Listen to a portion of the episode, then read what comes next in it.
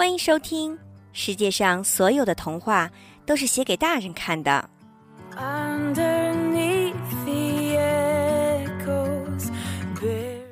诗之城。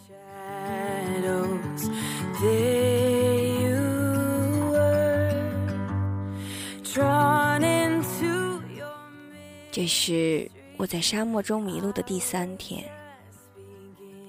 食物和淡水都已经耗尽了，可迷惘的依旧是无尽的黄沙。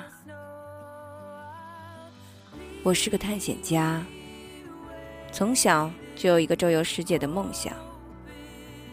自从十七岁那年和家人不辞而别，从遥远的波罗的海岸。徒步向东，数来已经是第七个年头了。尽管一路上历经风风雨雨，途经无数神秘的国度，也亲眼见识了许多的奇闻异事，但我的脚步却从来都没有停下来过。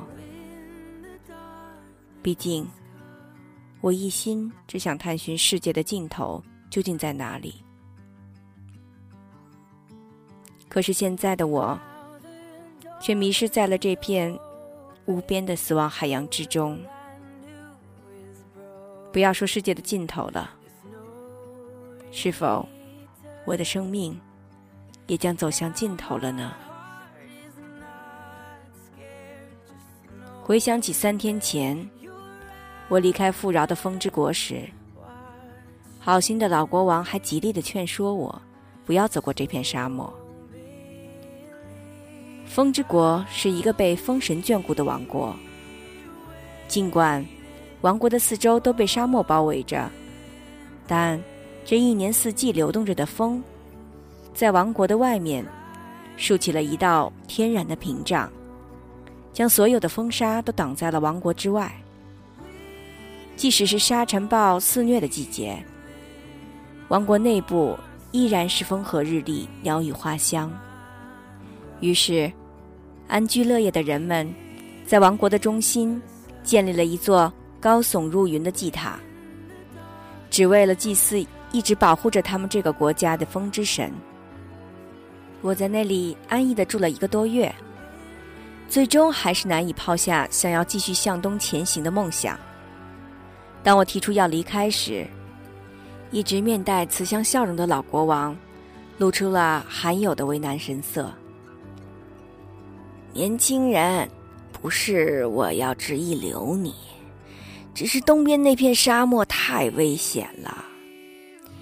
陛下，请放心，我已经独自旅行七年了，一路上遇到过很多的困难，这不都克服过来了吗？可据我所知，进入这片沙漠的人，很少有活着走出来的呀。听了这句话。我有些迟疑，但我还是很坚定的说：“我一定会活着走出来的，陛下，你就等我好消息吧。”嗯，如果你成功的走出这片沙漠，那遥远的东方会有两座城市在等待着你，一座是地狱之城，一座是天使之城。地狱之城，天使之城。是的，我们国家的史书上记载着这两座神秘的城市。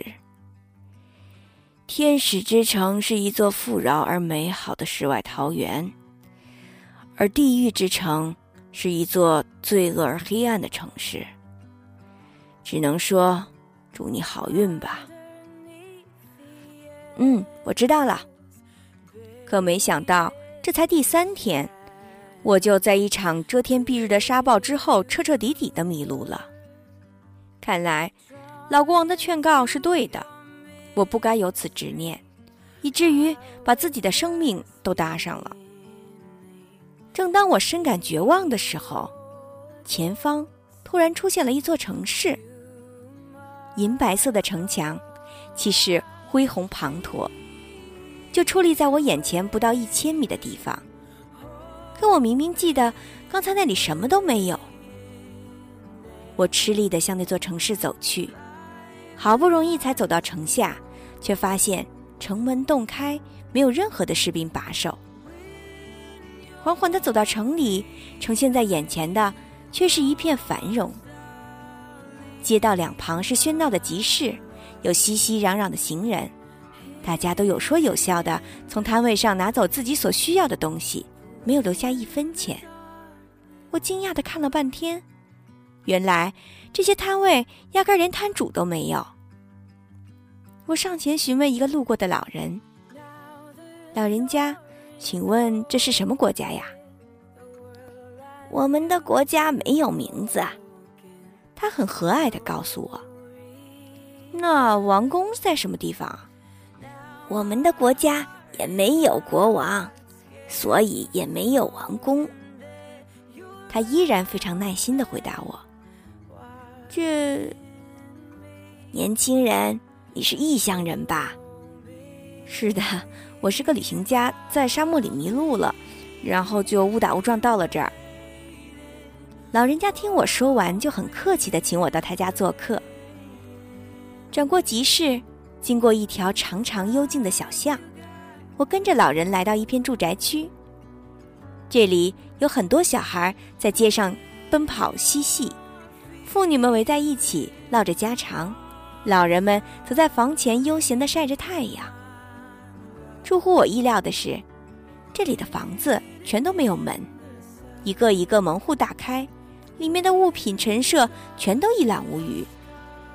我跟老人来到了他的家门口，他招呼他的家人出来迎接我，他们一个个的都非常热情，拉着我问东问西。听说我是一个旅行家之后，他们显得特别的开心，因为据他们所说，这座城市已经有几十年的时间没有来过异乡客了。和他们一家人一起共进晚餐的时候，我发现。一整桌的菜丰盛到令人难以置信，有烧鹅、羊肉、奶酪、红酒，还有很新鲜的水果和蔬菜。真不好意思让你们破费准备这么丰盛的晚餐，我觉得有点不好意思。破费什么意思啊？老人显得一脸迷茫。呃，就是让你们花很多钱的意思啊。我很认真的解释道。毕竟，多年的旅行经验让我知道，每个国家的语言表达还是有所区别的。钱是什么东西呀？一家人听了都完全面面相觑。啊，你们这些食物不是用钱到集市上买的吗？在我们的国家，我们每天去集市上拿自己需要的生活必需品。不需要用什么东西来换。他这么一说，我才忽然想起来，刚才在集市上看见的情况，并不是大家忘了给钱，而是这个国家原本就没有货币这种东西存在。那集市上的食物是从哪儿来的呀？我们自己生产的，然后放在集市上供大家取用。我恍然大悟，原来。这就是风之国国王口中那个天使之城，这里就像传说中的大同世界一般，大家过着自给自足的生活，没有商业，没有竞争，没有地位和等级之分，甚至连个权力机关都没有。我在老人家住了整整一周，受到他一家人的热情款待，每天除了吃得好、睡得好，还能在美丽的城市中四处参观游荡。要不是一路向东的念头一直在我的心中挥之不去，我真想就这样永远都待在这座城市里了。经过艰难的斗争，我终于还是向老人一家道了别，提出要继续旅行。尽管老人一再挽留，但我还是在黎明时分离开了这座迷人的城市，继续踏上了向东的征程。出乎意料的是。这次的旅途比上一次顺利的多。黄昏刚刚来临，我的眼前就出现了另外的一座城市。金色的城墙在夕阳下显得熠熠生辉，异常的炫目而华丽。这座城市依然没有任何的卫兵。城门大开，我好奇地进入城里，发现里面寂寥一片。由于此时夕阳已经完全落下，黑暗的城中像死一般的寂静。此刻，我脑海中忽然浮现出老国王说过的话：“难道这就是传说中的地狱之城吗？”我刚想扭头出城，却发现身后站着一个手提灯笼的老人，把我吓出了一身冷汗。年轻人，你从哪儿来的呀？老人问我道：“我我我我是个旅行家，刚刚打这儿路过这儿啊。”我紧张的有点说不出话来。异乡人不要害怕，我是这城里的巡夜人，你就随我来吧。于是，我就跟着他穿过了漆黑的街道，一脚深一脚浅的。来到一座破旧的房子前，由于天气寒冷，再加上内心的恐惧，我早已经是瑟瑟发抖。这里就是我家，你进来吧。我跟着老人走进了屋子，虽然屋子有点破旧，但屋里还算暖和，里面的摆设很简单，却显得很温馨，这让我稍稍的舒了一口气。老人给我倒了一杯热茶，然后缓缓地坐在我的身边。他上下的打量了我一番，很久都没有说话。嗯，那个，请请问这是一个什么城市啊？为什么都没有看到居民呢？为了打破沉默的气氛，我主动问老人：“这里是天使之城啊，居民们的作息都很规律，天一亮就起床出门。”天一黑就上床睡觉，当然了，除了我这个巡夜人之外。什么？这里是天使之城？我感到万分的惊讶。看样子你以前听过我们城市啊？呃，不不不，不是啊。实际上我刚刚去过天使之城，我在那儿还住了一周的时间呢。不可能的呀，这里只有我们这座城市才叫做天使之城啊。你给我说说，你去过那个城市是什么样的？是一个银色城墙的城市，没有士兵，没有王宫，也没有国王，居民都挺善良的，互相帮助，自给自足。呃，我的天哪，那不是地狱之城吗？我我不懂您的意思，我脑子有些混乱了。我这么跟你说吧，地狱之城是一座。是非对错、善恶美丑，全部都颠倒的城市，那里人们的价值观和正常的人是完全相反的。正常的道德观在那儿是罪恶的，而所有的罪恶的事情在那里都是正义的。这就是为什么那里叫做地狱之城的原因呢？可是那里的人明明都很善良、很友好啊。我完全没有看出什么罪恶来，我依然是一头雾水。嗯，我这么问你吧，善良友好是你眼中美好的东西，对吧？那些对于价值观完全颠倒的人来说，这是不是就是罪恶的事情呢？是的呀。那如果他们要作恶，是不是就会以友好的方式对你呀？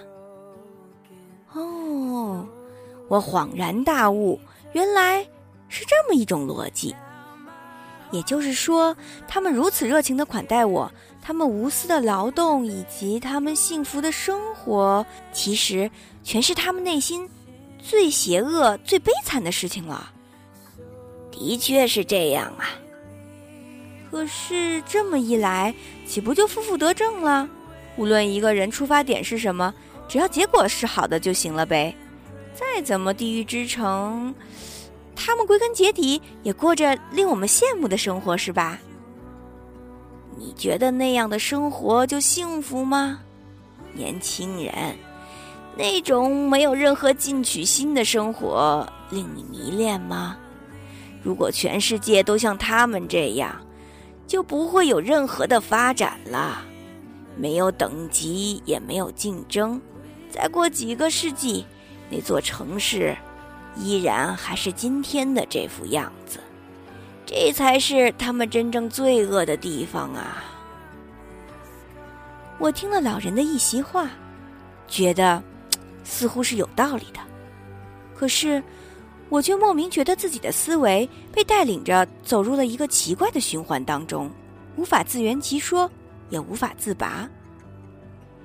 年轻人，不要多想了。既然来到了天使之城，我就带你见识见识这世界上真正的美好究竟是什么吧。时间不早了，你先上楼休息吧。床我已经铺好了，好好睡一觉，明天早上再说哈。老人打发我上楼睡觉，我一级一级的走上楼梯，走到一半时，突然想起什么似的，问老人道。